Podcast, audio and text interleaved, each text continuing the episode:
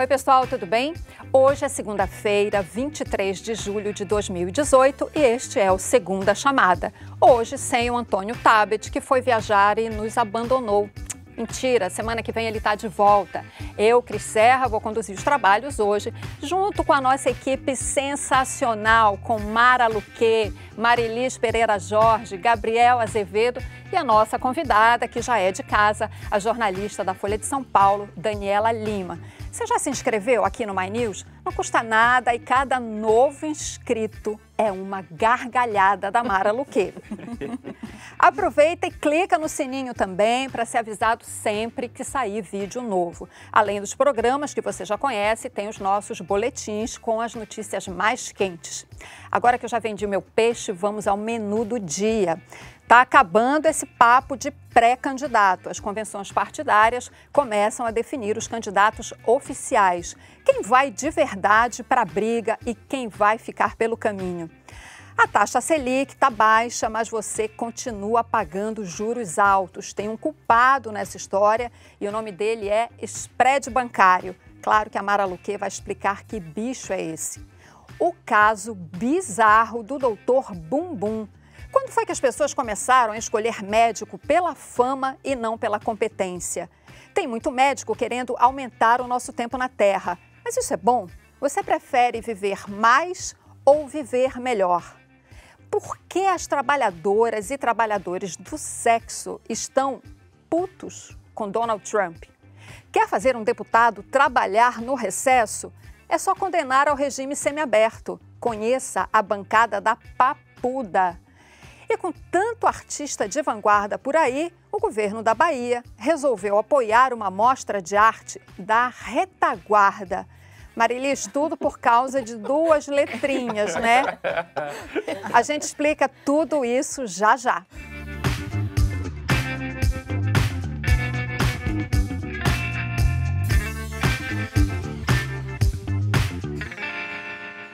Eleições, está chegando a hora de escolher em quem votar. Começaram as convenções partidárias.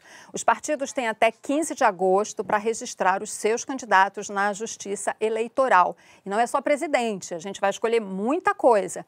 Dois senadores por estado, deputados federais, estaduais e governadores. Comparada aos outros anos, essa campanha vai ser mais curta. Serão 35 dias de campanha no rádio e na TV.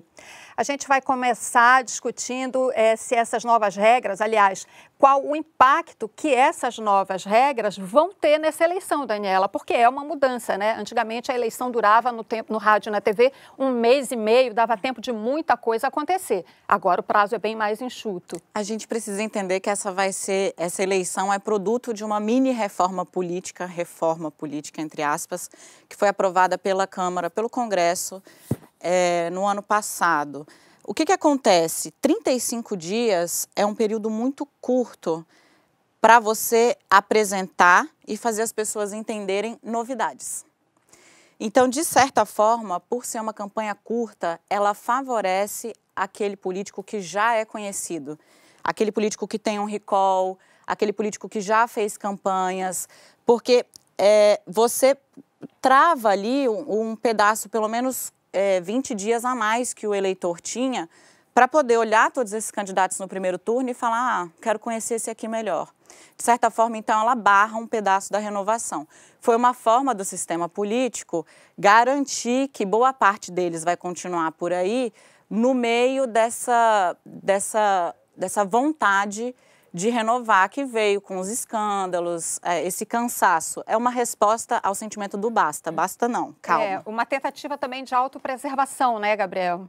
É, e sobretudo algo muito bem montado para favorecer o status quo no sentido em que eles, além de diminuírem o tempo de campanha, aprovaram também um fundo de financiamento das próprias campanhas. Então você reduz para 45 dias e, além disso, o dinheiro. É 35. 35 dias. Não, 45 de campanha. Ah, sim. 35 na televisão. Na é, começa dia 16 de agosto e aí temos 45, 135 de televisão e rádio. O dinheiro todo daqueles que já são os donos dos partidos. E eu acho que o eleitor deveria brigar muito para mudar isso para as próximas eleições, seja para de prefeito e vereador em 2020 ou depois de 2022, porque o efeito, as pessoas vão poder conferir, é a renovação baixíssima, porque a capacidade do eleitor entender os candidatos vai diminuir muito. O que, que a gente está vendo? Que vai ser um Congresso é, muito pouco renovado, e a gente conversou aqui nos últimos dias, né, Mara, aquela questão que esse Congresso atual, que em parte dele é, é, vai vai estar tá de novo é, na próxima legislatura, é o Congresso da farra fiscal, né? É, é o Congresso da farra fiscal, mas é, é, mais do que isso. Primeiro, eu acho que essa estrutura, a, o grande crime dela é, não, é impedir o aparecimento de novas lideranças políticas. Hum. Porque é, do jeito que está montado, você acaba impedindo que novas lideranças. E tem gente boa aí uhum. para aparecer e que não vem. A estrutura do Congresso. O Cris, esse Congresso que se uniu para tirar ex-presidente porque estava indignado com as pedaladas fiscais e, e, o não cumprimento da lei de responsabilidade fiscal, ou seja, um Congresso fiscalista, uhum. um Congresso que cuida do dinheiro público. Só que não. Aprovou aquela farra fiscal. Uhum. Que congresso é esse? O que, uhum. Eles nem sabem por que aprovaram o impedimento da presidente. Eles nem sabem. Eles sabem. Mas eles sabem, eles né? Sa é. Sabe. Mas não, não foi não por isso. Foi pelo, pelos motivos que estavam lá colocados. Então, agora vamos falar de candidato? Se o PT lançar Lula candidato, a gente só vai saber se ele pode ou não concorrer, muito provavelmente, lá pelo dia 17 de setembro, que é o prazo final para o TSE impugnar candidaturas. E é também o último dia para troca de candidatos. Se o Lula não concorrer, mesmo assim, tem chance de ter o rosto dele na urna? Ou será que dá para mudar a foto rapidinho caso o PT apresente outro candidato? Essa pergunta eu vou lançar para vocês dois, Daniela e Gabriel. Porque assim, a gente tem visto tanta surpresa, tanta reviravolta. Será que pode acontecer esse cenário do, do rosto do Lula estar tá lá na urna, é, ele, a, a, defesa dele lançando mão de algum recurso ao TSE ou mesmo ao, ao STF, e a gente vai ter essa situação de um candidato que está na urna, mas que não é candidato, enfim? Pode acontecer, mas é mais uma questão de logística do que de justiça. Pelo que eu conversei com gente que trabalha é, no TSE, os dados são inseridos na urna eletrônica com bastante, com alguma antecedência. É, porque depois que você coloca os nomes lá de todos os candidatos, porque você não faz só a presidente, você faz lança os dados do candidato a presidente, do governador daquele estado, dos senadores daquele estado, dos candidatos a deputado daquele estado, estadual, federal, e manda, faz o outro. Então, isso é feito com alguma antecedência, porque depois você precisa distribuir as urnas. Então, qual é o perigo? Você programar todas as urnas, inserir esse sistema, e aí depois a candidatura do Lula vir a ser barrada como deve ser barrada, porque o, a, o grande debate do PT é mais quando do que se é quando o Lula vai ser barrado e não se ele vai ser barrado.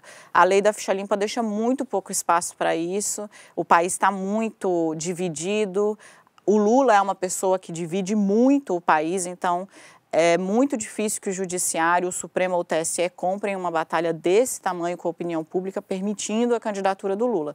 É mais uma pergunta de quando ele vai ser barrado. Se der tempo, se eles conseguirem esticar essa batalha no TSE, é, para ele poder fazer a campanha impugnado, né, fazer a campanha subjúdice, digamos assim. Até os dados serem inseridos na urna, pode acontecer sim de o PT trocar o candidato e o eleitor ir lá na urna, digitar 13 e aparecer a foto do Lula. Questão de logística. A partir do momento que a urna está ah. programada e não dá mais para mudar, se aparecer a cara dele lá, teoricamente é, é, positivo, porque, enfim, é, é, é o Lula que está ali, é ele, as pesquisas apontam que ele é o candidato que está ah, na frente. Em Recife, eu vi, estava lá semana passada, a, uma pesquisa, 65% é, vota Lula. Vota Lula. Eu vou só concluir aqui. Uhum. Por que, que eu acho que o PT não troca antes? Uhum. Porque é importante para o PT ter o Lula no horário eleitoral. Uhum. É importante que o Lula faça essa transição. O o, o tutor, o senhor desse tempo, é ele mesmo. É ele da cadeia que vai dizer quando é que a troca vai ser feita.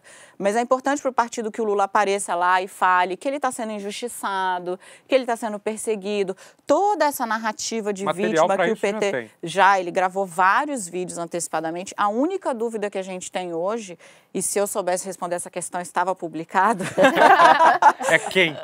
é, é se ele gravou um vídeo ungindo um nome. Pode É. ser que ele tenha feito assim, o meu candidato é a Marilise, meu candidato é Ele a Mara, o deve meu candidato é. É. Exato. Mas ninguém sabe se ele fez esse tipo de vídeo. O que se sabe é que ele deixou um arquivo grande, ele foi gra- fazendo várias gravações, já na expectativa de que seria preso, dizendo da trajetória dele. Esses vídeos já começaram a, a circular pelas redes sociais do PT e a gente ainda não viu o material que Você- vai ao ar mas no vocês acham não. que- Alguém apostaria aqui em algum nome? Quem seria esse candidato do PT, substituto Eu do acho que Lula? eles estão entre dois, que é o Fernando Haddad e o Jacques Wagner. Mas com pode surgir aí um terceiro? Pode surgir um azarão? Tem gente que fala que é porque o- o PT o PT é um partido que tem muita disputa interna, sempre teve. E o Lula sempre foi o, aquele peso que você coloca na balança e ela faz assim, né? Então ele sempre entra para decidir. O problema é que agora ele está com um, um Um limitação, digamos Um assim. contratempo. Pequena limitação. Não, mas ele vai decidir anyway, Vai. como você falou, dentro da prisão. A, a- questão é que o quadro é mais complexo. Agora, Bem o Wagner já, já chegou a dizer que não gostaria de sair Ele dá presidente. todos Agora, é. os sinais de que É. não quer. Ele diz, ele ofereceu a cabeça da chapa do PT para o PR,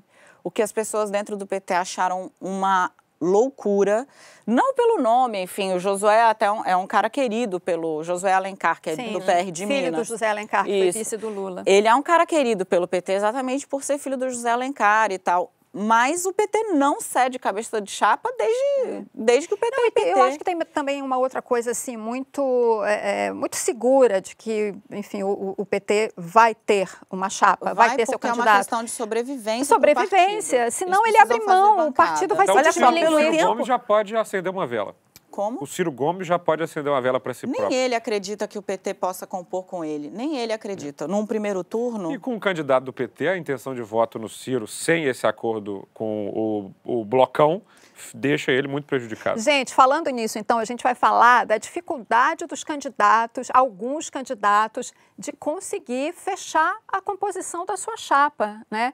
O, você falou no Ciro, né, que tentou ali, namorou o Centrão também, não conseguiu trazer ninguém, pelo menos até agora. E tem o Bolsonaro, que levou um não atrás do outro, né, assim, ne- nesse final de semana, nessa última semana.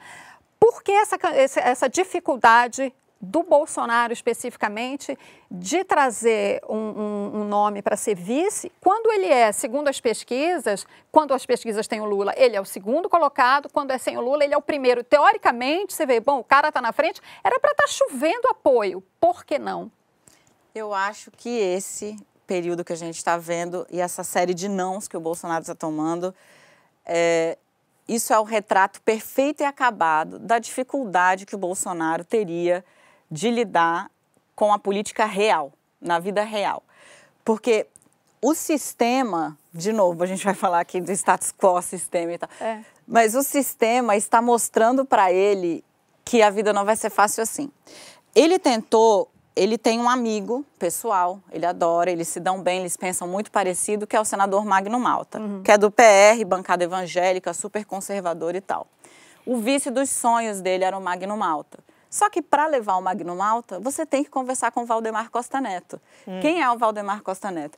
Ele não é nem filiado ao PR, mas ele manda no PR há muitos anos. Ele foi preso e ele dava as cartas no partido de dentro da cadeia. E um parênteses, Dani, só desculpa te interromper por isso, Imagina. mas é importante. O, P- o Valdemar da Costa Neto, em 2002, foi o fiel da balança que levou então o PR com o vice, né, eh, José de Alencar, para a chapa do Lula e fechou um acordo ali em 2002 que está na gênese do mensalão. Então, ou seja, nós estamos em 2018 e há 16 anos, um senhor que já foi condenado, preso, continua dando as cartas num partido que ele sequer é filiado. Lhe devolvo. Obrigada. é importante isso. E na hora que ele foi conversar com o Valdemar Costa Neto, deu ruim. Simples assim, o cara chegou, o Valdemar, ele, ele, o Bolsonaro pediu o Magno Malta e o Valdemar Costa Neto explicou para ele como a coisa funciona. Como a coisa funciona? Onde o Bolsonaro deve ter muito voto? Aqui no Rio, onde a gente está gravando. É.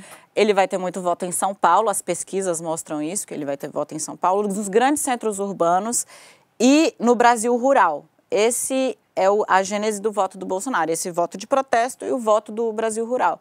Aí o Valdemar disse que queria coligação proporcional. O que é coligação proporcional? É você cede o tempo é, na chapa presidencial e também fazem uma aliança para os, os, a campanha de deputados e senadores. Isso vale para é, Só deputado. Desculpa, para os deputados. Isso não vale para tempo de TV, mas vale na hora de você calcular os votos. Então, onde você tem um bom puxador de voto, você acaba fazendo aquele cálculo da justiça eleitoral, você consegue ampliar a bancada do partido que está coligado. E o Bolsonaro não quis. Falou: não, eu quero só a Aliança Nacional para pegar o Magno Malta e eu não vou me misturar com o PR nos estados. Então, Valdemar falou: um beijo, querido. e, Tchau, querido. E não só falou tchau, querido, tirando o vice dos sonhos dele, como amarrou o acordo do Centrão com o Alckmin. É, não é só que ele deu tchau, ele fortaleceu o cara que corre na raia do Bolsonaro, na centro-direita, digamos assim, na, na centro-direita, o Bolsonaro mais à direita, mas ele corre na centro-direita, e o Valdemar foi com tudo para esse cara. Porque se alguém pode derrubar, tirar voto do Bolsonaro nesse campo conservador, é o Alckmin. Agora, olha que interessante, esse movimento pra, das negociações para achar o vice, né? E para compor as chapas, já dá uma indicação para gente do que vai ser esse presidente, seja ele qual for, É ele isso. ou ela, como vai ser a relação dele com o Congresso para aprovar o que ele precisa aprovar. Porque se ele não conseguir aprovar isso, passar essas coisas no Congresso, a economia vai desandar agora- de uma forma assim. Eu fico me perguntando se o apoio do Centrão ao Alckmin, se isso ajuda mais do que atrapalha. Porque, enfim, o discurso do Alckmin, da ética, do combate à corrupção, como é que fica? Se ele se juntou com o Centrão, que tem o PP, entre outros, que tem o maior número de políticos implicados na Lava, Lava Jato. Jato. E aí? Ô, Cris, eu acho fundamental para a gente aqui, primeiro, definir. Eu não gosto de chamar de centrão, porque passa uma imagem para as pessoas de que nós estamos falando de um grupo político que não está à esquerda, está à direita e está defendendo uma visão ideológica ao centro. Não tem nada disso. Eu gosto, Verdade. prefiro chamar de blocão. O que que é o blocão? É um conjunto, um conglomerado de partidos políticos que tem, hoje, 1.222 prefeitos, mais de 13 mil vereadores, 164 deputados federais e 13 senadores. Isso é 20% das forças políticas do Brasil. Eu acho, e aí muita gente pergunta, como é que um grupo desse estava entre Ciro, Bolsonaro e Alckmin? Trata-se de um grupo político que definiu implementar o parlamentarismo no Brasil de sopetão. Interessa a eles ter o comando do Congresso Nacional, elegendo o presidente da Câmara, o nome é o Rodrigo Maia, e apoiar um candidato, mas que se perder, na minha visão, Geraldo Alckmin perder, vão negociar com qualquer outro, porque eles são o novo PMDB. No caso do Alckmin, para responder a sua pergunta, se vai fazer bem ou se vai fazer mal, a minha experiência mineira compara Geraldo Alckmin de hoje com Pimenta da Veiga de 2014 e com João Leite de 2016. Dois candidatos tucanos que conseguiram reunir muito tempo de televisão, mas que tinham uma profunda rejeição do eleitorado. Então eu acho que ele vai ter sim tempo de televisão, mas isso não garante a ele a vitória. Respondendo que tirou ele da UTI, tirou. Porque se ele não tivesse nem isso, eu acho que seria muito difícil para o Geraldo Alckmin estar no jogo. E hoje o jogo, na minha visão, tem três pessoas na frente. O candidato do PT, seja ele quem for, Geraldo Alckmin, saído da UTI, mas o terceiro, e que está em primeiro lugar, o Bolsonaro. Hoje o papel do Alckmin com o Centrão é usar um tempo de televisão para cavar o eleitorado do Bolsonaro e ir para o segundo turno com um candidato da esquerda. E o Ciro, gente, como é que fica nessa situação? Porque ele também Chorando queria, ele muito. também buscou o apoio do blocão. Sabe que é uma coisa muito interessante, porque não tem registro melhor para a gente entender o que, que é o centrão ou o blocão. É, Aliás, desculpa. Imagina. É, você falou do centrão e do blocão. É. É, você disse que prefere a nomenclatura blocão, mas na Bloco. verdade o blocão, até onde eu entendo, é uma parte do centrão, É certo? isso, é. Explica isso pra gente. É. O Centrão, é, o Centrão já teve várias encarnações. Até a Vera Magalhães escreveu isso no Estadão, eu achei Fez muito genial. bem a Vera. é Várias verdade. encarnações, é muito bom. Mas agora, ele nunca, eu até escrevi isso e deu uma certa polêmica. O Centrão nunca foi tão poderoso como ele é hoje. Porque eles estão partindo. Olha o que é essa negociação com o Alckmin. É a primeira vez que você fecha uma chapa ou fecha um acordo com um candidato à presidência, dizendo para ele que o, o presidente da Câmara e o presidente do Senado sairão de uma indicação do seu grupo. Verdade. E você ainda tem o vice. Isso nunca aconteceu. É a trava impeachment. O PMDB, em 1994, quando Fernando Henrique Cardoso foi eleito, o PMDB entrou no governo pela força, porque o PMDB fez a maior bancada, tinha a maior bancada da Câmara, a maior bancada do Senado e se impôs. Desde então, isso vem acontecendo é a primeira vez que um grupo fala. O, é, o, o, o presidente eleito, se o, o, Alckmin vencer a eleição, já entra com uma tutela, um, é uma guilhotina aqui, ó. É. Porque você tem quem aprova um pedido de impeachment? Quem, quem analisa? Quem analisa uma eventual denúncia? É o Congresso. E o vice é deles. Isso. Então a gente precisa entender por que, que esses caras conseguiram um acordo desse tamanho. Por conta da máquina, que eles têm e porque eles firmaram um acordo, eles foram muito inteligentes dessa vez. Eles, eles, eles pensaram assim: se nos unirmos, o, o centrão, o grosso, o tronco, a, a coluna vertebral do centrão são cinco partidos: o Democratas, o PP, o PR, o Solidariedade e o PRB. Aqui você tem igreja, sindicato. No DEM, você tem uma, a maior interface com o mercado. O PP tem um peso enorme no Nordeste e vai fazer a maior bancada de 2018. Hoje já é o segundo maior partido da Câmara. Quem que estava aqui, minha PR. gente? O e o PR, que tem o vice, é. e Valdemar Costa Neto, que é esse cara que joga um super xadrez da política. E os ruralistas em todos... Os ruralistas estão espalhados aqui. As bancadas, né? As é. bancadas da do, a Bíblia, boi, bala, tá tudo mesclado é. aí no, juntos, no que você está falando. Juntos, eles têm um poder enorme de barganha na Câmara. Nada passa ali sem que esses partidos, ou a maioria das bancadas desses partidos, esteja engajada. E eles têm número para fazer querendo ou não o governante, o próximo comandante é, da Câmara, e se somarem mesmo com o PSDB, fazem também o do Senado. É, e eles decidiram fazer o quê? Nós escolhemos esperar. Nós vamos até o limite do tempo para fazer uma jogada decisiva. Uhum. Se eles tivessem ido com o Ciro, a chance do Ciro estar no segundo turno era muito alta, porque seria uma jogada para trazer o Ciro da esquerda para centro-esquerda. O Ciro faria um acordo com os democratas, acordo de papel passado, dizendo que abdicaria dessas medidas mais radicais que assustam muito o mercado financeiro, uhum. como a revogação da reforma trabalhista e tal. É, isso daria um lustro para ele numa elite que tem muito medo do Ciro Gomes. Mas ele não se aguentou, né? E seja quem for o eleito, ele vai ter o enorme desafio de tentar a retomada do crescimento da economia. Além da inflação, dos juros, tem o chamado spread bancário, que come o dinheiro de todo mundo. Mas nem todos se dão conta disso e tem gente que nem sabe o que ele é. Quem vai explicar isso tudo para a gente, claro, é a Mara Luque. Inflação, é? inflação vive, né? é quem é, onde do se alimenta. Do que se alimenta.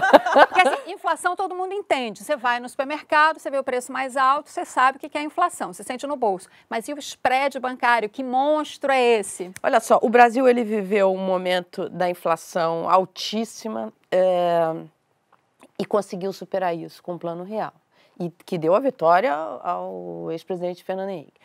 Depois ele passa, é, a nossa grande luta para derrubar os juros.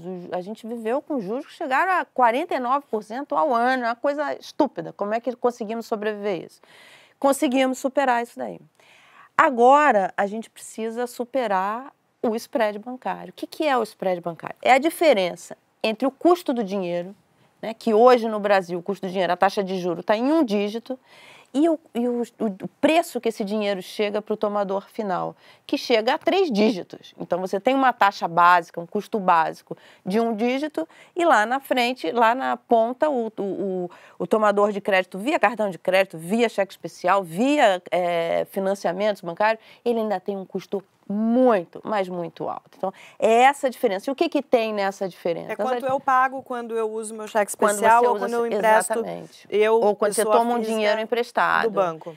E, e o, que, que, o que, que entra ali? Entra imposto, entra a taxa de inadimplência, entra o, o ganho dos bancos e uma série de coisas. E no Brasil isso não cede. A taxa básica caiu e, e o spread não cede. E o Por que, que isso acontece, pois Mara? É, por que, que isso acontece? O Banco Central é, já deixou isso muito claro, falta concorrência hum. bancária no hum. Brasil. O Brasil não tem concorrência. E o Banco Central ele tem colocado instrumentos, e não é coisa deste governo ou do governo passado, isso vem nos últimos. A equipe do Banco Central, os técnicos do Banco Central, vem criando é, mecanismos, por exemplo, a portabilidade de crédito, portabilidade da conta salário, portabilidade. É, você tem portabilidade dos planos de previdência, inclusive, uhum. para você tentar negociar com os bancos. Você tem as fintechs aparecendo, você tem as cooperativas de crédito aparecendo para tentar mas, enfim, isso, essa informação ainda não chega. A gente tem no Economia Genial uma entrevista com o presidente do Banco Central, ele falando sobre isso, da importância.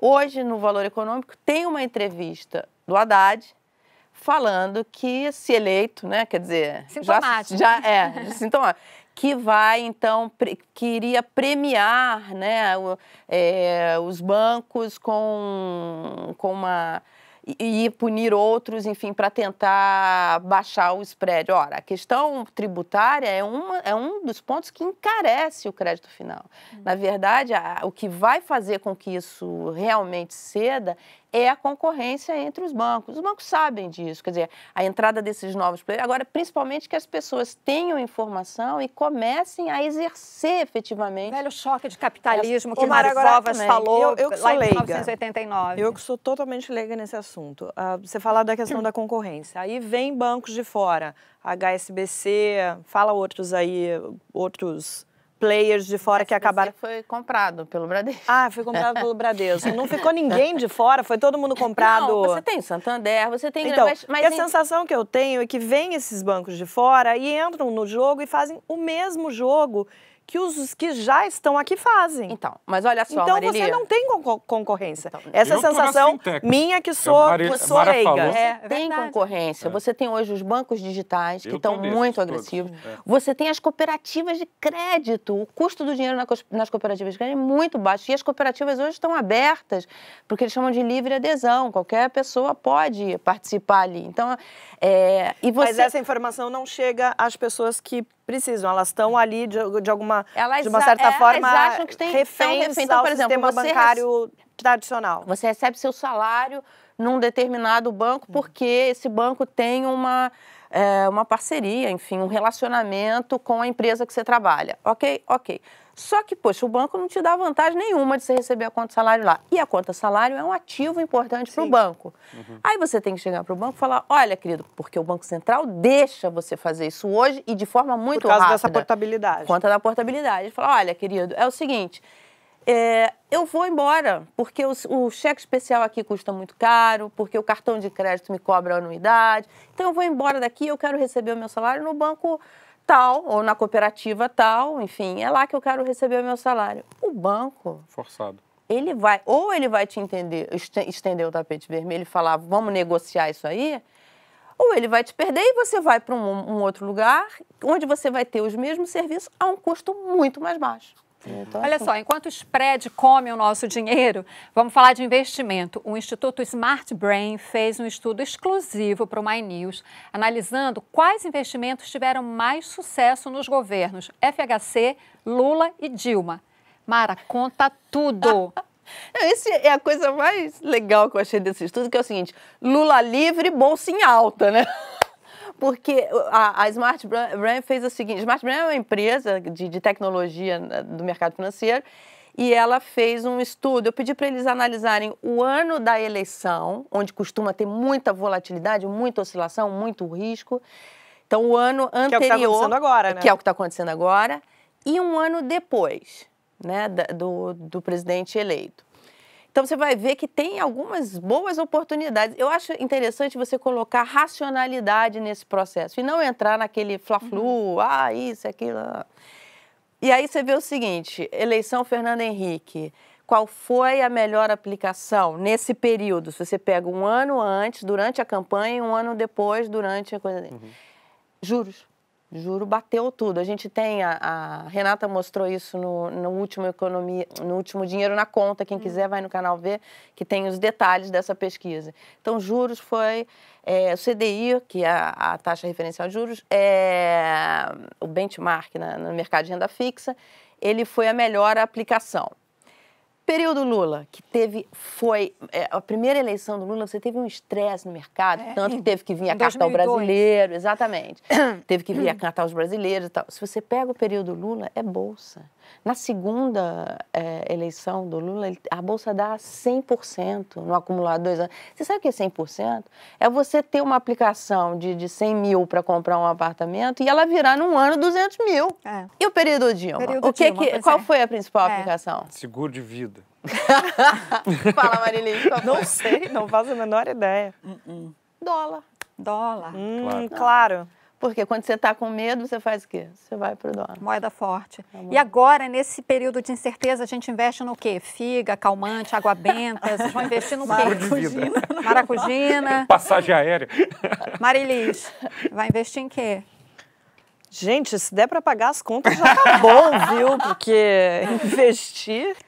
Olha, gente, com tanta coisa acontecendo, os candidatos se definindo para essa eleição que pode ser a mais complicada desde 1989, as preocupações para o próximo governo, no meio disso tudo, eis que o personagem da semana é um sujeito conhecido como Doutor Bum Bum. Esse aí, olha aí nas imagens, a gente tem umas imagens dele. Bom, hora de começar, né? Você já sabe que quando eu coloco esse jaleco verde, né? Porque o bicho vai pegar. Nós vamos fazer glúteos bonitos aqui hoje. Vamos acompanhar. Vamos ver o antes da paciente primeiro. Nós estamos aqui já na sala de procedimentos. Vamos ver a paciente agora. Uma paciente já deitada aqui na maca e veja bem, a silhueta ainda do antes. Paciente tranquilo, gosta de aparecer na filmagem. Bacana. Vamos ver.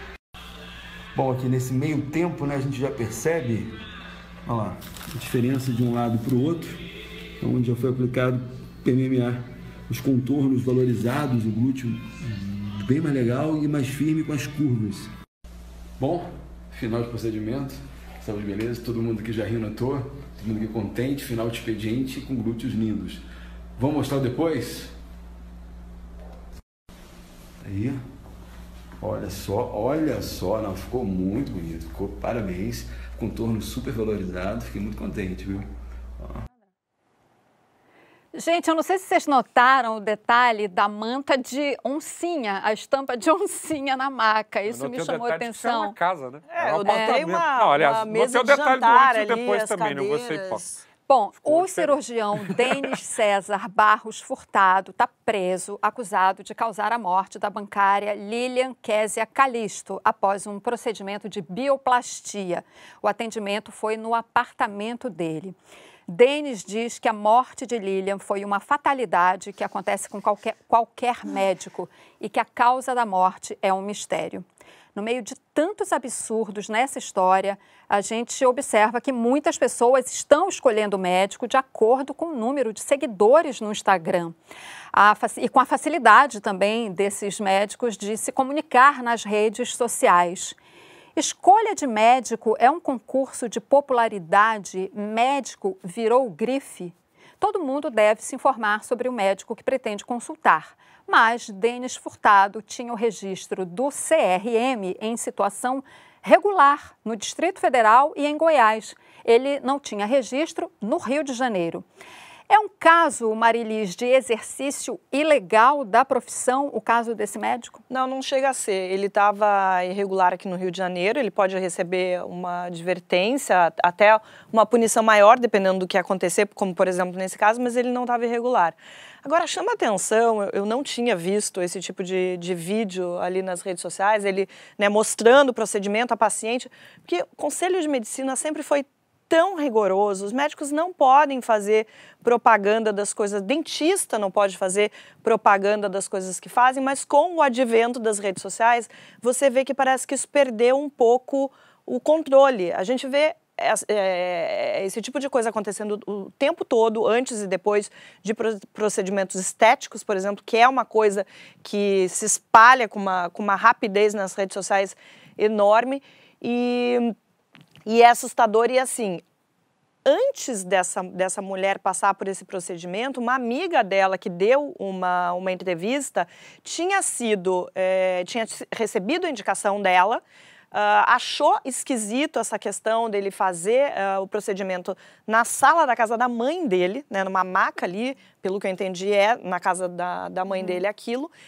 Mas como era uma pessoa da confiança dela, achava que era uma pessoa realmente muito é, exigente nas coisas que fazia, foi e fez do mesmo jeito.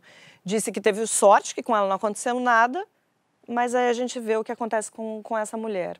É, eu se visse o vídeo, esse vídeo aí é, nas redes sociais, eu jamais eu me consultaria. É, eu fiquei, confesso que eu fiquei assustada. É. Eu não sei como as pessoas conseguem olhar isso na tela do celular e falar, ah, legal, vou fazer. Gente, tem um quadro em cima da moça, é, claramente um espaço improvisado, é seu corpo, sabe? Um médico que dá uma piscadinha antes é. de falar da sua E o exibicionismo dele, de né? Eu achei. É, eu acho que o, o, pior disso é uma sociedade cada vez mais preocupada com a própria aparência, mas para cuidar do corpo não devia descuidar da cabeça, né? Ao, ao fazer essas coisas, eu, eu super aprovo, acho que mulher quer botar silicone, quer fazer né, um, uma intervenção no bumbum, tudo que fizer a pessoa se sentir bem, eu acho que está certo, pode fazer mesmo. É como o Gabriel falou, você se cuidar é legal, né? A gente está vivendo mais, vai desfrutar mais e tal. É legal você se cuidar. Mas esses, isso não é se cuidar, isso é o contrário. É, é você estar tá preocupado apenas com a aparência. É. E, gente, é. a gente vai envelhecer, a gente está envelhecendo, entendeu? Doutor, isso é doutor normal. Bumbum, doutor ser... Bumbum vai aumentar a ficha corrida dele, porque já foi assim, passagens pela Polícia Mil de agressão, violação de domicílio, estelionato, ali é, é, é cheio de... Ficha... E olha, o pior de é tudo é que não, não foi o primeiro, não vai ser o, o, último, a gente ainda vai, infelizmente, ouvir outras histórias desse tipo. E a gente precisa de muita informação. Agora, não é possível saber se um médico está respondendo a algum processo no Conselho Federal de Medicina. O CFM não consegue fiscalizar médicos que exercem a profissão irregularmente. O jeito, então, é usar o bom senso. Se o médico não tem registro no estado em que você quer ser atendido ou se atende na casa dele, melhor procurar outro, né, gente? Muita gente critica as pacientes ou os pacientes do doutor Bumbum, mas imagina só, você chega no lugar, descobre que é o apartamento dele, só que você já pagou né? Aquele dinheirão que a gente já falou aqui. Mas aí ele te tranquiliza, fala que já fez mais de 9 mil procedimentos, que o negócio é muito simples, com anestesia local, enfim. O cara parece que é bom de lábia, a pessoa está ansiosa para resolver isso logo. Então, a gente estava aqui falando sobre o comportamento das pessoas, mas, assim, será que dá para culpar as pessoas numa situação como essa? Justamente essas pessoas que estão ansiosas para ter um corpo mais bonito, quer dizer, elas também não vivem bombardeadas por essa questão da indústria da beleza, quer dizer, não, não, é o caso da gente dar um desconto aí, não, não sei. Não acho, Cris, não acho que é o caso de dar o desconto, porque é, passou né, dos, dos 18, a pessoa já é. já é responsável pelas próprias ações. Ah, tudo bem, Gabriel, mas isso não quer dizer que ela precisa que, que, o cara não, não tem a culpa que ela precisa morrer, né? Não, mas eu estou falando não, exatamente. É isso que, é, é isso que eu tô falando. Não, não estou defendendo o bumbum, não. Estou defendendo. É, não, a gente está falando aqui das pessoas, senso. né? É, tô falando de como seguinte, elas são não, seduzidas. As pessoas não têm bom senso nem para atravessar a rua, gente. Não, nem para escolher candidato em geral, mas estou falando o seguinte. É, ao fato da. É, você, a, a Cris falou bem. Ela, ela foi de táxi, né? Deixa, não fica aí esperando o táxi. Pediu pro táxi é. Estou indo ali no apartamento e voltar. Infelizmente, claro que o Conselho de Medicina ele tem que atuar, claro que os órgãos têm que atuar, mas o cidadão também, né, ele tem que ser um pouco responsável pelos próprios atos. Então, porque senão a gente fica achando que estamos lidando com uma, uma sociedade infantilizada. As, as pessoas querem acreditar em milagre. Eu vou pegar um exemplo que na época nem tinha nenhum tipo de, de, é, de problema. O Abdelmaci. O Abdelmaci, na época, já era considerado, por médicos da mesma especialidade, um picareta. Sim. Ele tinha um índice de sucesso nas inseminações muito, muito acima do que era a média. Então, assim, se você quer ter filho, dá para entender as mulheres realmente, mulheres e homens, é, essa vontade é tão grande, era um tratamento caríssimo, difícil, né, que envolvia tanta coisa. Você acaba optando por isso porque você acredita que aquele médico. Mas ali tinha já uns indícios, inclusive assim, se você fosse pesquisar realmente no mercado, às vezes com seu próprio ginecologista, já deveria alertar em relação é, que tinha alguma coisa errada. Tanto que assim, Uh, em relação a ele, não só os estupros que acabaram, os casos de estupros que uhum. acabaram aparecendo, mas de fertilização com óvulos e sêmen que não eram dos pacientes. Verdade, bem lembrado isso, Marilis. Esse eu, caso realmente. Eu nem sei se dá para criticar as pessoas que é, fazem esse tipo de opção, mas eu acho que o mais importante é lembrar sempre que, gente, é o seu corpo. É. A sua vida. Não né? coloque o seu corpo, a sua vida nas mãos de qualquer pessoa. Não tome decisões relacionadas ao seu corpo e à sua vida de afogadilho, numa pesquisa na internet. E o... a beleza do seu corpo é a saúde é, dele. É, é você cuidar da saúde dele. É aí que está a beleza. Um risco né? desse tamanho. É. Você e, é, tem que é estar tá muito cultura, É uma cultura muito nossa, né? Porque, salvo engano, o Brasil é o país em que as meninas, né, as adolescentes, mais fazem intervenções cirúrgicas no mundo. É, eu acho que depois um, dos Estados Unidos, o Brasil é, é há um desejo de festa de 15 anos. Pelo menos até bem pouco tempo era. Uma prótese de silicone, né? Então é, é uma coisa que o Brasil já faz olha, bastante. Fazendo a defesa, eu acho assim, no caso de uma menina que não tem peito nenhum, que aquilo é um problema até psicológico para ela. Não tem que pôr. Não tem problema, Pô. vai lá, tal, mas gente, é. tudo precisa ser. Eu sou super a favor, faz, mexe, mexe em tudo onde não, você quiser. Eu sou super mas procura direito. Com cuidado, com segurança. Fica ótimo. Sem... Agora, de, só para terminar, Cris, essa questão das redes sociais é que me chama a atenção. Como é que não tem uma, uma, uma fiscalização maior? Porque virou a festa do caqui nas redes sociais. Se você colocar lá, se você colocar é, intervenção cirúrgica, botox, silicone, né, botar nas hashtags, vai aparecer um monte de médico ali fazendo propaganda do seu trabalho. Então, os órgãos de fiscalização têm que se adaptar com também certeza. a essa modernidade, é. a essa tecnologia. Não é mais a página na revista é, com um anúncio, que já não poderia mas é ali um post com a foto da paciente. Isso que ele fez ali, mostrando é. a, a, bunda da paciente no antes e depois, ele não poderia. Fala, né, que ela gosta de aparecer. Não né? poderia. Ela está com a cara escondida. Sabe lá que pressão é. ele fez para que ela se submetesse. Enfim. Bom, os Estados Unidos aprovaram um pacote de leis com o objetivo de acabar com o tráfico de pessoas e a exploração sexual. Mas quem acabou sendo punido foram todos os profissionais do sexo que usam a internet. Quem vendia seus serviços nesses sites agora está preocupado de ter que voltar a trabalhar nas ruas, lidar com a violência, depender de um cafetão. E na internet, esses profissionais contavam com ferramentas para consultar se um cliente é confiável ou não. Os Estados Unidos são um país puritano, ok. Mas vale lembrar que esse pacote de leis foi aprovado por unanimidade como resposta à revelação de que um desses portais prostituía menores, algumas meninas de 12 anos de idade.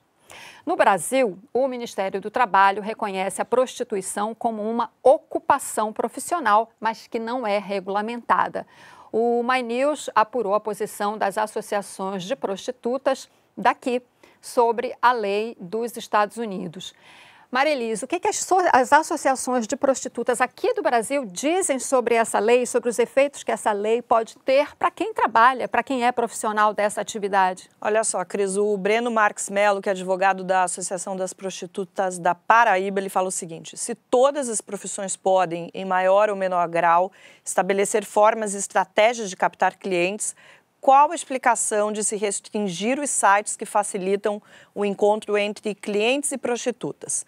A gente tem também aqui a, a Cida Vieira, que é coordenadora da APROSMIG, que é a Associação das Prostitutas de Minas Gerais. Ela fala o seguinte: cada trabalhador, cada trabalhador tem autonomia de exercer seu trabalho como quiser e como, como, onde e como quiser somos autônomas no Brasil e os trabalhadores devem ser respeitados em qualquer categoria.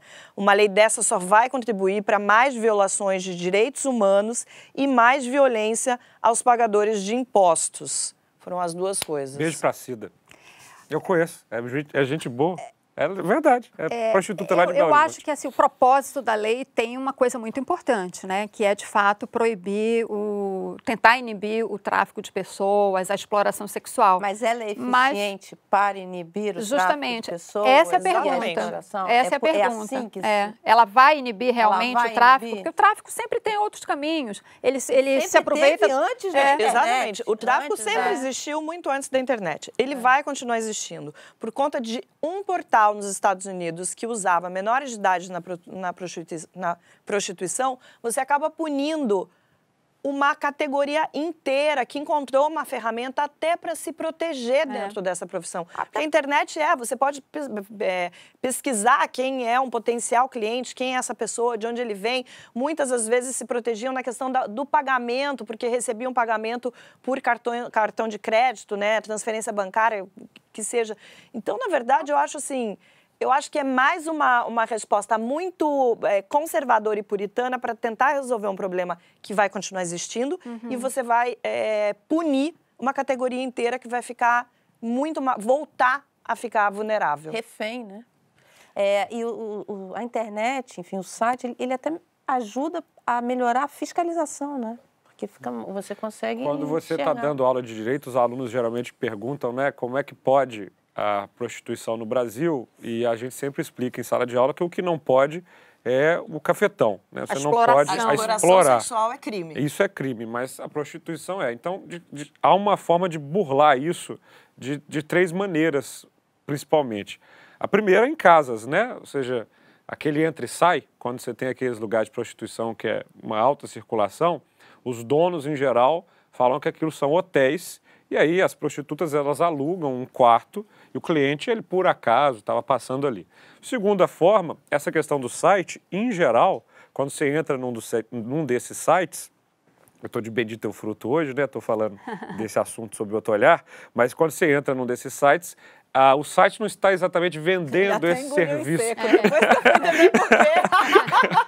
Não, eu aqui deixei toda a hipocrisia política de lado, entendeu? Já falei de religião, de tudo. Então, de prostitutas, sim, já, já, já estive com prostitutas. E assim, no site você tem lá o contato. Então, teoricamente, não há um intermediador no processo. Você liga ali. E a questão de casa de show, as, as prostitutas estão, teoricamente, se apresentando. Então, o- qualquer negociação também não tem intermediador. Mas a gente sabe que, na verdade, existe sim o dono do hotel, o dono da casa e o dono do site. E todo mundo fatura, E né? todo Em mundo fatura nessa dela. história. Agora, quando você conversa com as prostitutas, todas essas três opções são melhor do que ficar na rua. Que é o que né? vai aca- acabar acontecendo se essa lei realmente for adiante, pro- provavelmente vai, né, de acabar com os sites, É. e também se ela acabar é, é, acontecendo em outros países também, Sim. que é o que elas não querem, não querem voltar para a rua. Eu acho É, que a prostituição- Estar na internet, É. usar a internet como é, canal de comunicação para conseguir novos clientes É é, uma forma de deixar a profissão mais Isso segura. não vai acabar nem com os sites. Não, Não a vai. Porque Mara- existe uma Mara- indústria ali. Isso, os vocês- sites de relacionamento movimentam Exato, enorme é. quantidade de Ah, isso, isso já Nos acontece. Unidos, eles Já são acontece. extremamente importantes. Ele vai ser travestido Não, de sendo uma franco, hoje você recebe, com a questão da internet, você recebe pelo WhatsApp, aqui contando também do mundo masculino, né? Você recebe no WhatsApp uma lista, quase com um Gente. catálogo. Olha, tá aqui, não sei o que e tal. É indicação de amigo para outro e tal. Ou seja, mas o- essa lei nem vai acabar com o tráfico e com a exploração e nem vai acabar Com com, a prostituição nem com os sites. Na Não, Grécia Antiga, a conhece prostituta bem usava o mercado É sandália. o presidente Donald Trump, né? Que É está ver- com um problemão, lembrado, porque é. foi gravado. com Isso, bem lembrado. pagamento. Exatamente. Esse conhece bem como funciona. Na Grécia. Antiga, Marilis, tinha, as prostitutas usavam sandálias com o solado onde se lia siga-me. Então elas iam caminhando pela cidade e deixando o rastro. Não mudou nada. Né? O desejo de, de sexo como, é, como esse tipo de mercado sempre existiu e sempre vai existir. É uma questão realmente de, de ajuste às tecnologias que estão surgindo. Não, Dizer que isso vai acabar é hipocrisia. Não, é assim, você pode acabar criando um problema para quem não está procurando um programa. Por exemplo, hoje, algumas prostitutas e prostitutos já usam os aplicativos de relacionamento, por exemplo, Tinder, Happn, para oferecer os seus serviços. É uma minoria. O que vai acontecer, principalmente nos Estados Unidos, é que talvez essas mulheres comecem a usar massivamente esses Uhum, aplicativos.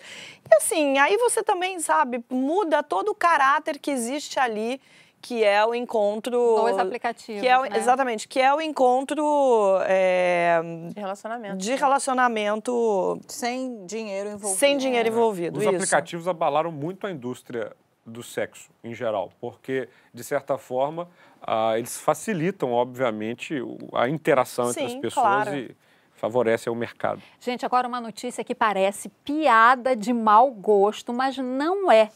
Nós temos dois presidiários tomando conta do Congresso Nacional durante o recesso. É isso mesmo que você ouviu.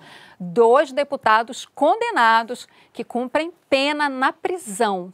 Eles estão de plantão na Câmara. Celso Jacó, do MDB do Rio de Janeiro, e João Rodrigues, do PSD de Santa Catarina, estão no regime semiaberto do presídio da Papuda. De dia, eles podem sair para trabalhar e à noite voltam para a prisão. Já que eles não podem mesmo deixar Brasília, né? Nossas excelências resolveram indicá-los para o plantão. Essa aberração tem o aval do Conselho de Ética da Câmara, que arquivou os processos capazes de caçar os mandatos desses dois. Lembrando que o Jacó é aquele que foi pego no ano passado tentando entrar na prisão com queijos e biscoitos escondidos na cueca. Daniela, pelo amor de Deus, me espera chama. lá. Chama- Não. Queijo na cueca é muito triste, cara. Explica o que essas duas criaturas fazem nesse plantão de emergência do recesso. Essa comissão que fica lá para emergência é uma coisa. é, seria assim: acontece um, sei lá, um novo. Uma chuva enorme, aí um estado inteiro entra em estado de calamidade, de emergência. Ou então o presidente Temer tem um. Um surto. Não, um surto e assina uma medida que acaba com um problema. é. Exatamente, a- que- quebra a hierarquia do legislativo. Enfim, são situações que, se obviamente ocorrerem, não vão ser esses dois cidadãos que vão resolver, entendeu? Mas ela fica ali meio pro forma. Aí a simbologia é péssima, É né? péssima a simbologia. Agora, para eles, veja, se o cara não estiver dando expediente na Câmara, ele vai ter que passar o dia dentro da cadeia. Então, para eles, acaba que une o, o útil ao Eu só quero saber o agradável. seguinte: ele vai lá do presídio da Papuda, que é longe pra caramba do Congresso. Longe mesmo. Ele vai de camburão, de carro oficial, de Uber, de táxi. Isso é uma coisa importante da gente saber, porque, olha, os caras estão presos. Cara, se for de carro Ai, oficial, os caras, não, não, eles têm direito ao carro oficial. É claro, ele está no uso, ele Ele tá no ele tá no exercício do mandato. É, ele tá Ele exercendo tem o todas as prerrogativas de um, de um parlamentar Sim. solto. Sim. É, livre, digamos, 100% livre. É, mas me parece que eles não usam carro oficial, porque seria extremamente ofensivo. E, assim, é uma super foto. Você tem um carro oficial da Sim, Câmara claro. chegando no presídio Claro. é, e depois deixando o deputado. É, Mas não esse tipo de duvide imagem. que isso possa Pode ser. acontecer no Olha, Brasil. Eu queria chamar a atenção só para uma coisa. O dia que foi arquivado é, essa, que o Congresso arquivou essa, é, a- o pedido para perder o Cassação. mandato, de cassação do mandato, foi o dia que aprovou a guerra fiscal. Foi, no me- foi na mesma semana, no mesmo dia. É importante a gente entender, quarta-feira. de novo, a Cris também já viu muito isso lá em Brasília, porque cassação de mandato na Câmara é uma raridade. Acontece quando geralmente você trai o pacto do. Dos, dos senhores ali, né? Que é uma coisa que você não mente para Acontece os quando Precisa parlamentares. jogar um, um Nem boi no meio assim. das piranhas. Imagina, Fala, o Paulo boi nem aqui. Nem assim. é, é quando O o- Paulo a gente trai o, o sistema Os- interno. Eles Isso ali. é que é... Que, que- Geralmente o que é. leva à, à cassação de mandato é mentira. É você É. chamar. Foi o que aconteceu com Cunha. Enquanto era só a conta na Suíça, ele estava levando. Mas aí Sim. ele decidiu, ele decidiu Construir aquela falar versão, né? numa comissão. Ele pediu para ser convocado. Aí ele foi lá e disse: Não, eu nunca isso, eu nunca aquilo. E depois apareceu o papel. Aí Peixe os caras Não, boca." vocês mentiram pra gente. Mas esses dois deputados tiveram problemas anteriores ao mandato na Câmara, quando eles eram prefeitos. Isso. E aí, para o sistema deles ali, para o modo como eles vivem, como eles se organizam. Eles não fizeram nada Não fizeram nada, exatamente. Então a Câmara lavou a pressão popular não, não tem... Sempre funciona. Não, isso sempre funciona. Olha, gente, todo o noticiário sobre o doutor Bum Bum acabou ofuscando outra notícia que também diz respeito, digamos assim, ao centro dessa região da anatomia. Começou no Instituto Goethe de Salvador, com apoio do governo do estado da Bahia, uma exposição chamada Cu é Lindo. E como era de se esperar, logo começou uma chiadeira. Como é que pode o governo patrocinar uma coisa dessas?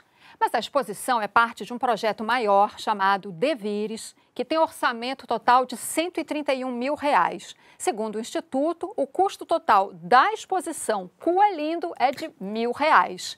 Bom, opinião, eu acho que é que nem o objeto da exposição. Cada um tem a sua, cada um tem o seu, certo? Agora, o que eu quero saber, pode acontecer com essa exposição, por exemplo, aquele fuzuê que deu com aquela outra exposição? O Gabriel tá rindo, mas é eu verdade. Vi, não, não, eu quero registrar. Esse assunto é eu sério. vivi pra ver Cristina Serra falando coelhinho. A Cris falando coelhinho é um fato. Quatro pessoas. Porque o Tabet falando uma Não, ela é. é uma dama, gente. É. O Tabet ela falando de cu, tudo bem, mas a Cris... Quando ela disse a exposição tal, eu fiquei aqui, ó. Mas é o nome da exposição. exposição já tá valendo pra Cris Serra dar essa notícia. Não, aquela vez, quando ele me perguntou se eu falo palavrão, realmente eu falo pouco. Mas esse é um fato. É um fato, É é um o nome fato. da exposição. E o que eu quero saber, Isso aqui Marilis? é compromisso com a notícia. Isso. Isso aqui é compromisso É com isso. É verdade. O que eu quero saber é o seguinte: vocês lembram, claro, daquela exposição em Porto Alegre que deu uma Ah, alfuzuê? o museu. Essa vai dar também? Cara, eu, eu li que o MBL é, acabou, é, enfim, soltando alguma nota, instigando as pessoas a fazerem um protesto na, na porta do, do museu. É, eles fecharam o museu sábado agora, disseram que iri, vão reabrir deve- né, durante o dia na segunda-feira. E eu fui ler, tentar entender mais o que, que era, né, o que, que é essa exposição, que dinheiro público é esse. Eu vou ser sincera, eu acho que, que, que, na verdade, é uma coisa bem bacana o que trata a exposição ali dos problemas sexuais e traumas e tal, me parece bastante interessante. Agora, eu acho o nome uma provocação, eu acho que o nome já é colocado dessa forma para criar essa, esse burburinho em volta, chamar atenção. Agora, também acho que o MBL não, tem que se meter nesse tipo de coisa. Quem não quer, não vai. Até entendeu? porque é só para maiores de É 18 só para maiores anos, né? de 18 é fechada, anos. é. Exatamente. Então eu acho assim, tem exageros dos dois lados, sabe? Eu acho que existe uma provocação não é ali pelo provocar? nome. Mas eu não sei, pelo que eu li da- do, do conteúdo do que se trata da exposição, eu acho que daria, daria espaço para vários nomes. Ali me pareceu claramente uma provocação para criar esse tipo de situação que faz com que a gente esteja aqui numa segunda-feira falando de uma exposição que está em cartaz na Bahia, que a gente talvez nem ficasse sabendo, Mara. Marilis, você para de, de- desses seus preconceitos regionais. Eu ia- eu ia Esse dia você falou assim, Não, Belo gente. Horizonte, Bahia, ó, carioquinha, você Gente, fica... Não é nada, imagina, eu amo a Bahia, não é nada de preconceito. É simplesmente porque é uma notícia que seria mais local, entendeu? A gente Sim. não fica sabendo das exposições que acontecem no Brasil todo. Talvez aqui no Rio a gente fica sabendo um pouco de São Paulo. um News. fica sabendo o que Lá em BH. acontece. Exposições muito boas. Exatamente, mas eu achei, eu achei um pouco sim, de, de provocação para criar essa, essa situação. Mas também, na hora que eu vejo MBL ou pessoas indo para a porta desse museu para protestar contra uma exposição, é, é muito mais errado. Aí eu acho que tem que botar a coelhindo mesmo, que se essas pessoas ficam, ficam é, ofendidas por causa disso, elas têm realmente que se preocupar É, com o eu- próprio... Obviamente, eu não vi a exposição, nenhum de nós viu, porque é, é- é na Bahia, mas é, eu acho que ela faz uma, uma provocação, pelo que eu li sobre a exposição, sobre a homofobia. Eu acho que tudo que leva a uma reflexão sobre a homofobia, eu sinceramente acho válido. E eu acho que a gente precisa também, esses movimentos todos que nasceram primeiro com uma coisa de oposição à política estrita, né, ao, ao embate político, direita, esquerda e tal, eles estão começando a migrar para uma pauta de comportamento que é conservador no costume, que aí sim eu acho que a gente precisa começar a observar com mais atenção, porque Isso se a é gente perigoso, é, perigoso. você começar a a regular o que, que vai ser que que pode exposição, ser não. exibido Eu ou acho não. que toda exposição, toda manifestação de arte, ela vale a pena. Você vai gostar de umas, vai achar outras horrorosas, Tá mas todas elas valem do a museu, pena. Tem classificação curador, indicativa, alguém foi lá, escolheu as peças, ela está contando uma história. Eu acho muito perigoso a gente começar a flertar com isso, deles, pode, isso não A pode. postura deles no episódio do Queer Museu e daquela outra... é, Começou com aquele rapaz que fez uma apresentação é, nu em São Paulo, pelo menos essa é a primeira vez que eu me lembro, certo? É, que que uma Ah, é, criança foi, se foi. aproxima. É. Não foi do Queer Museu antes? Eu acho Foi que do foi Teve a do logo Queer em Museu, seguida. Queer muito antes. Foi muito- foi o muito Queer, próximo. depois foi a É. questão. É. do Agora, e ficou claro a falta de entendimento deles é, da- das duas situações, tanto da- da- dessa performance desse artista no, no Mãe em São Paulo, quanto a do Queer Museu em Porto Alegre.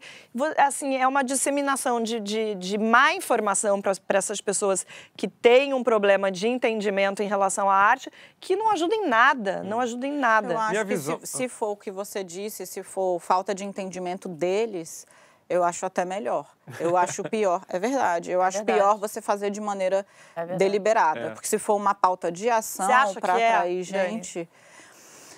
Eu não sei, não tenho elementos para dizer nem que para acusar, nem que sim, nem que não. Mas eu vejo que a gente tem um padrão sendo criado, certo? Sim. Cada vez que você tem uma exposição com um apelo maior ao corpo, ou que trate sobre temas relacionados à sexualidade ou ao combate eh, à homofobia, ao preconceito, vem uma resposta dali. Eles estão criando um padrão.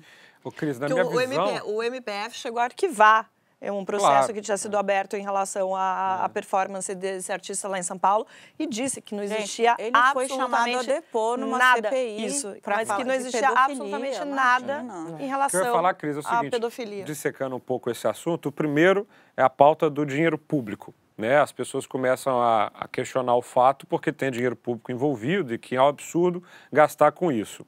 Eu acho que realmente o Brasil está vivendo uma crise gravíssima e que os governantes, os políticos, têm que ter muito juízo com o que estão gastando. Só que você desmonta um pouco essa tese a partir do momento em que, se você abrir o orçamento estadual, certamente deve ter mais dinheiro público envolvido em outras exposições, em outros eventos culturais, em outras questões, e as pessoas não implicam com isso. Aliás, em matéria orçamentária no Brasil, é, é meu papel, né, no município de Belo Horizonte, as pessoas implicam com pulgas e deixam passar elefantes. Exatamente. Sabe, assim, é incrível como o dinheiro público no Brasil, sobretudo nesses movimentos que misturam as coisas, é, cria um papel fiscalizador de mentirinha. É. Implicam com esses 100 mil que talvez não deveriam ser gastados mesmo diante da gravidade, mas tem outros muito mais graves. O segundo é o seguinte, quando teve essa questão do Queer Museu e do, do, do rapaz lá, a minha única questão colocada foi, no caso do, do homem nu com a criança, visivelmente houve uma violação do Estatuto da Criança e do Adolescente. Era uma questão para maior, deveria ser, mas me falaram que tinha uma placa para maiores de 18 anos e a mãe, ainda que quisesse levar a criança, não poderia. Isso é meu fato. Fora isso, é para maior de 18 anos, vale tudo. Se você tem censura, se tem um ambiente fechado, onde as pessoas estão se manifestando, respeitando a lei, tudo pode. Se o cu é feio, se o cu é lindo, se o cu é bom, se o cu é ruim, quem decide é quem está lá dentro Cada um a- sabe na, do seu, né mesmo. Gabriel? Ah, cada um que faça Gente, o que o segunda chamada de hoje, que tá uma delícia, termina por aqui. Se você já se inscreveu no My News, muito obrigada. Se não, inscreva-se, toca o sininho para saber quando tiver vídeo novo. Tem muito conteúdo legal por aqui, modéstia à parte.